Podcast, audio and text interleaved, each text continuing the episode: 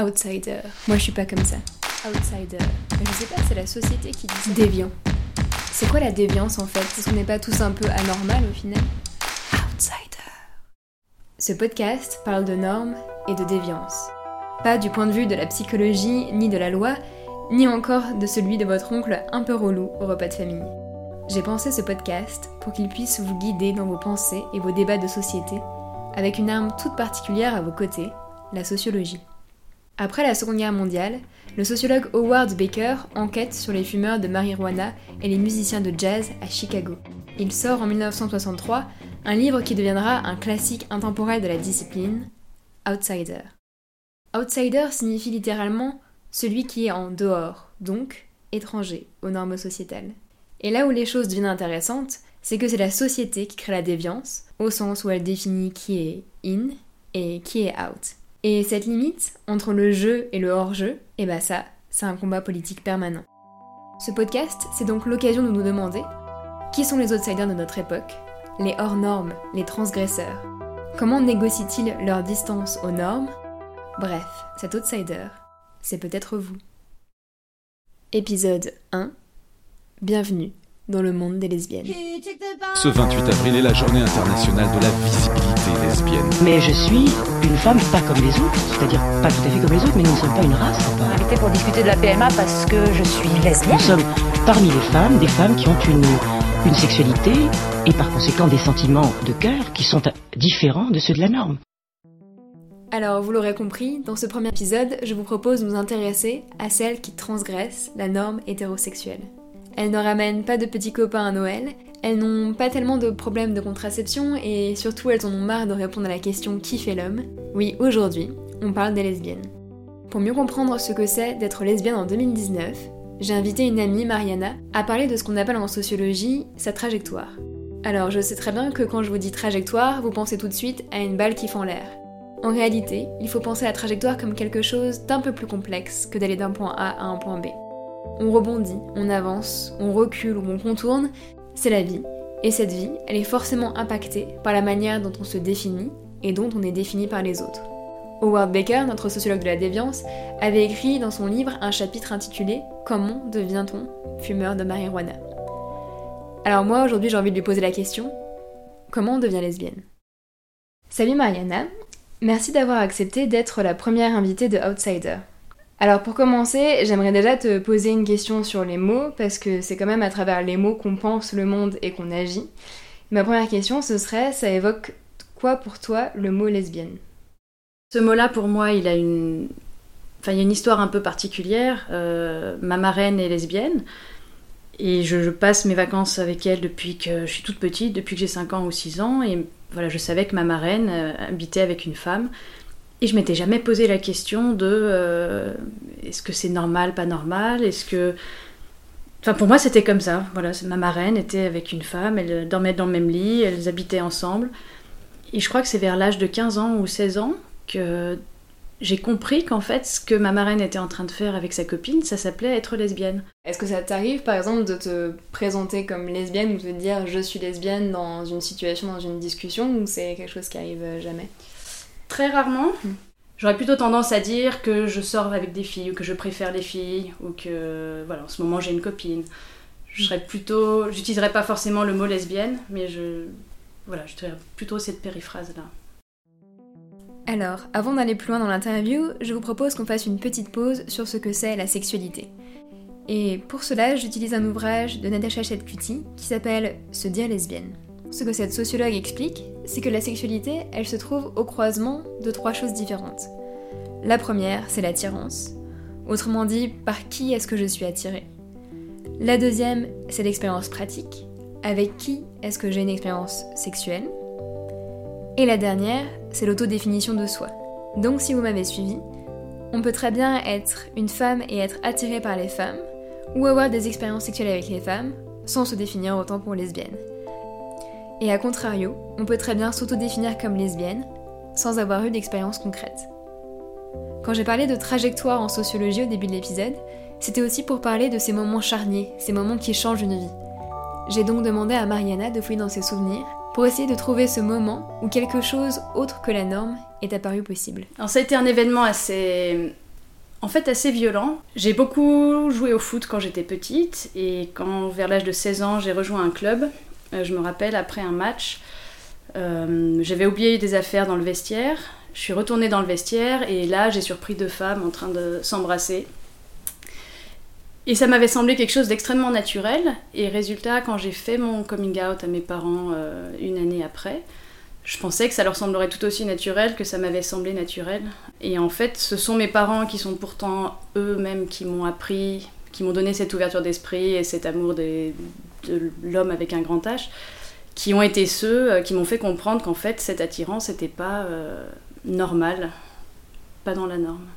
Est-ce que, Est que ça a changé tes relations à ta famille? Est-ce que ça a changé des relations à des amis? Ça a eu un impact énorme, parce que les mots de, de mes parents ont été très violents. Et hum, ça m'a ouais, ça m'a muré dans le silence. C'est-à-dire que autant quand j'étais dans le groupe des filles du foot, je me sentais en sécurité et c'était c'était du coup quelque chose que je pouvais montrer, vivre pleinement. Autant ensuite, euh, dans ma famille, c'était un grand tabou. Et puis auprès de mes amis du lycée, euh, qui appartenaient à des milieux sociaux et à une culture sociale plus proche de ma famille, euh, c'était aussi un sujet qui était secret. Donc je vivais ma sexualité et mon identité en fait silencieusement. Alors souvent, quand on parle de la trajectoire de personnes homosexuelles, il y a un tournant qui est inévitable, c'est le coming out. Et ce qui m'a beaucoup intéressé avec Mariana, c'est que les choses étaient un peu plus compliquées que juste un avant et un après coming out. Ce qui montre bien qu'on est toujours obligé de négocier son identité vis-à-vis -vis des autres tout au long de la vie. Par exemple, Mariana, et bien finalement, des coming out, elle a dû en faire deux. Quand j'ai eu 20 ans à peu près, j'ai rencontré un homme. Euh, on est tombé amoureux et on a eu une relation assez longue ensemble. On est resté 7 euh, ans ensemble. Et quand on s'est séparés, euh, une des premières choses que ma mère m'a dites, elle était furieuse que, je, je, quitte cet homme. Première chose qu'elle m'a dite, c'était J'ai peur que tu recommences les conneries avec les filles. Et de nouveau, euh, ça m'a muré dans le silence. Et après cet homme, j'ai eu de nouveau des relations avec des femmes. Euh, d'abord des histoires euh, qui n'ont pas beaucoup duré. Puis un moment, une fille que j'aurais bien aimé présenter à mes parents. Et donc, j'ai fait un deuxième coming out. Bah, c'était il y a deux ans, j'avais 31 ans. Alors, avec ma mère, ça a été à peu près. Elle m'a dit que tant que j'étais heureuse, c'est ce qui comptait. Elle m'a dit ça en pleurant toutes les larmes de son corps, mais c'était très bien. Et puis mon père, un petit peu maladroitement, m'a fait comprendre qu'il trouvait qu'il y avait décidément beaucoup d'homosexuels dans cette famille, que les quotas étaient dépassés. Bon, la grosse différence entre la Mariana de 16 ans et la Mariana d'aujourd'hui, c'est que celle de 16 ans, face à ses réactions, euh, elle s'est tue, elle est restée silencieuse après. Celle d'aujourd'hui, elle s'en fiche un peu plus. Et. Mes parents le savent et j'ai plus rien à leur cacher aujourd'hui. Donc il y a eu des progrès qui ont été faits. Alors pour Howard Baker, ce qui nous permet à nous tous de distinguer la norme de la normale, c'est le travail constant fait par ce qu'il appelle des entrepreneurs de morale.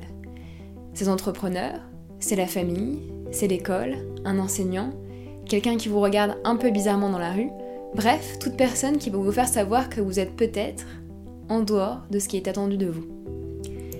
Et dans ces situations-là, on peut se sentir très seul, ou on peut aussi chercher du soutien.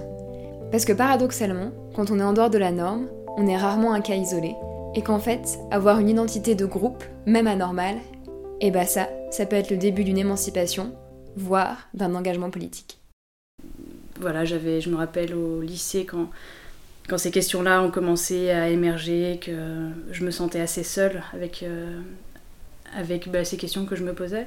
C'est aussi le moment où j'ai rencontré d'autres personnes et des amis qui... Euh, alors c'est marrant, on a tous fait nos coming out à peu près en même temps. C'était des gens à qui j'étais très proche. Et c'est à la même période qu'on s'est avoué les uns les autres euh, qu'on était homo, qu'on était en ce moment-là en relation avec euh, une personne du même sexe. Et du coup, ces rencontres et ces échanges qu'on a pu avoir, ça a permis d'énormément dédramatiser. C'était quand même des questions assez, assez pesantes. Et on se faisait des blagues et on était euh, très léger. Je me rappelle du coup un de mes, un de mes très bons amis avec qui on avait fait notre coming out le même soir. Euh, il m'avait invité une fois à déjeuner chez ses grands-parents, qui étaient à moitié sourds, qui n'entendaient pas tout, pas tout ce qu'on disait. Et là, il me présente un plateau de fromage et il me propose euh, un peu de, fromage de goudou. Alors le grand-père, euh, en fait, avait très bien entendu, mais il savait pas ce que c'était qu'une goudou, alors on s'était bien amusé. Et, je voulais te poser la question, parce que être lesbienne, c'est une attirance qui est personnelle, c'est quelque chose d'individuel, et en même temps, ça permet d'avoir accès à un groupe, un groupe de lesbiennes par exemple, ça permet d'avoir euh, accès euh, à des lieux, à des combats politiques. Toi, est-ce que tu t'es engagée dans cette dimension collective ou pas? Au début, pas du tout. Et j'avais pas forcément mesuré ce que je pouvais tirer en fait de ces, de ces groupes. Je crois que je l'ai mesuré quand je suis arrivée à Paris. J'ai grandi à Lyon et je suis partie à Paris pour faire mes études. Et je suis arrivée là-bas toute seule dans cette grande ville que je connaissais pas, je connaissais personne là-bas. Et le jour de la rentrée, euh, juste devant moi, il y a deux filles qui arrivent et qui s'embrassent là sous mes yeux. Et ça m'a énormément soulagée, énormément apaisée. Et je, me suis tout de suite dit, automatiquement, la phrase c'était euh, Ah bah je suis euh, à la maison. Et je me suis rendu compte après, euh, après cet épisode, à quel point en fait ça pouvait être. Ça pouvait aider d'avoir des lieux comme ça identifiés pour la communauté lesbienne. Et c'est vrai que quand je suis arrivée à Paris, j'ai commencé à, chercher les bars ou les boîtes de nuit où je pouvais aller et où je rencontrerais d'autres femmes comme moi. Quand je me suis installée à chaque fois dans des nouvelles villes, je suis un peu à la recherche de ce genre de lieu qui du coup pour moi m'aide à m'intégrer, m'aide à rencontrer aussi les personnes qui habitent la ville. Euh, par exemple à Genève, je suis très, très souvent au café Livresse, qui est pas très loin de chez moi, et qui voilà, qui est à la fois un refuge, à la fois un lieu de rencontre, d'ouverture. Et ça me semble très important oui, d'avoir ce genre de lieu. En choisissant de faire ce premier numéro de Outsider sur les lesbiennes, je me suis attaquée à un sujet qui était un peu plus compliqué que ce que j'avais imaginé. Parce que je me suis rendu compte qu'en fait, être lesbienne, c'était une transgression non seulement par rapport à la norme hétérosexuelle, c'est-à-dire nos relations sexuelles, nos relations de couple, mais c'était aussi une transgression à la norme du genre, c'est-à-dire qu'est-ce que c'est d'être une femme. Et ça, avec Mariana, on en a pas mal discuté. Moi, je me sens très femme. J'ai mis beaucoup de temps à, à pouvoir dire ça parce que quand j'étais petite, j'étais un garçon manqué. Je jouais au foot, je traînais qu'avec des garçons. Euh, si on m'avait donné le choix, je pense que j'aurais demandé à être un petit garçon plutôt qu'une petite fille. Euh, après, les premières règles sont arrivées, alors là, c'était encore pire. Et puis, en fait, euh, je peux dire qu'aujourd'hui, je suis très heureuse d'être femme, je me sens femme, j'ai pas envie d'être autre chose qu'une femme. Alors, je voulais partager avec toi une, découverte personnelle. Quand j'étais à un, festival de théâtre à Avignon, je suis tombée sur un, bouquin qui traitait de, l'homosexualité féminine et, c'était un très vieux bouquin. Et il y avait des phrases assez incroyables et assez arriérées dedans, dont une phrase qui disait Les lesbiennes sont des êtres profondément malheureux. et sur le coup, c'est une phrase qui m'a marquée, qui m'a aussi fait rire, et je me demandais Qu'est-ce que t'en penses de cette phrase-là? Quand tu me dis comme ça, la, lesbienne est un être profondément malheureux. Je sais pas, ça touche aussi à l'image qu'on peut avoir de la femme. La lesbienne, on la voit aussi comme la vieille fille, comme celle qui, qui peut pas avoir d'enfant, celle qui, qui rate sa vie et qui a pas, qui, répond pas à la norme sociale attendue d'une femme, qui doit être une épouse, qui doit être une mère, qui voilà, qui est entourée de voilà de tout, tout cet imaginaire ou toute cette c'est pas forcément un imaginaire, mais de, toute cette conception sociale, ce rôle social de la femme. Moi, je trouve ça assez excitant en fait, parce que hum, voilà, être lesbienne, c'est clairement pas être profondément malheureuse, et c'est au contraire, alors c'est peut-être un peu provoquant, mais euh, c'est aussi une manière de, casser cette, représentation sociale et ce carcan social qui peut être fait autour de la, la place de la femme. Alors pourquoi j'insiste autant sur ces affaires de normes? C'est vraiment pas pour mettre les gens dans des boîtes ou dans des catégories, mais c'est au contraire pour montrer comment on peut avoir un regard critique sur la société. Parce qu'en fait, à force d'être en dehors des normes, eh ben on est vachement plus conscient qu'elles existent. Et généralement, quand on est dans une position de minorité, par exemple de minorité sexuelle, on se met à voir le monde différemment. Alors j'ai demandé à Mariana si le fait d'être lesbienne, ça avait peut-être joué dans sa manière de voir les choses et d'essayer de les faire bouger. Ça c'est une question qui est qui est très importante parce que, bon, c'est la question d'être lesbienne, mais c'est la question plus large de, se sentir différente des autres. Parce que ça a forcément amené une réflexion sur soi euh, un peu particulière et puis une compréhension du monde différente. Et notamment, euh, bah, ça m'a beaucoup fait réfléchir à la question de l'exclusion, à la question aussi du, silence, des choses dont on ne parle pas. Et hum, c'est probablement, oui, ça a très probablement participé à tous les engagements que j'ai aujourd'hui. Euh, j'ai beaucoup travaillé dans, dans l'humanitaire, j'espère retourner encore sur le terrain pour travailler dans des, sur des, sur des crises humanitaires dans le monde. Euh, justement parce que j'ai envie de lutter pour, euh, pour qu'il n'y ait pas d'oubliés sur Terre, pour que chacun puisse avoir la voix qu'il souhaite avoir. Euh, je peux donner aussi l'exemple, en ce moment à Genève, je donne des cours de français comme je suis bénévole pour donner des cours de français à des migrants voilà, c'est pas forcément le fait d'être lesbienne en soi qui, fait que j'ai cette ouverture aux autres ou cette écoute particulière de l'autre, mais j'ai euh, ce souci de je sais ce que c'est que de se sentir exclu. Après, je suis aussi assez proche d'associations militantes lesbiennes, ou en tout cas je m'intéresse de très près à ce qui peut se passer, euh, ou des militants euh, homosexuels en général. Voilà, être lesbienne et me sentir faire partie aussi de cette communauté qui, qui veut faire entendre sa voix, ça me donne aussi beaucoup de force. Alors j'aimerais bien pouvoir terminer ce podcast par une dernière question sur le déplacement de la norme. Ce qui m'intéressait aussi dans la trajectoire de Mariana, c'est qu'en même temps qu'elle a grandi, et eh ben les normes dans la société française et société en général, elles se sont déplacées. C'est-à-dire que c'est moins transgressif aujourd'hui d'être lesbienne que ça l'y était il y a 10 ans, il y a 20 ans ou il y a 30 ans. Parce qu'il y a des mouvements sociaux, parce qu'il y a une émancipation de la parole et une reconnaissance des droits, la norme se déplace. Alors ça ne veut pas dire qu'il n'y a plus de lesbophobie ni de violence, mais simplement que peut-être quelque chose a changé dans la manière dont on peut s'autoriser ou pas à se dire lesbienne.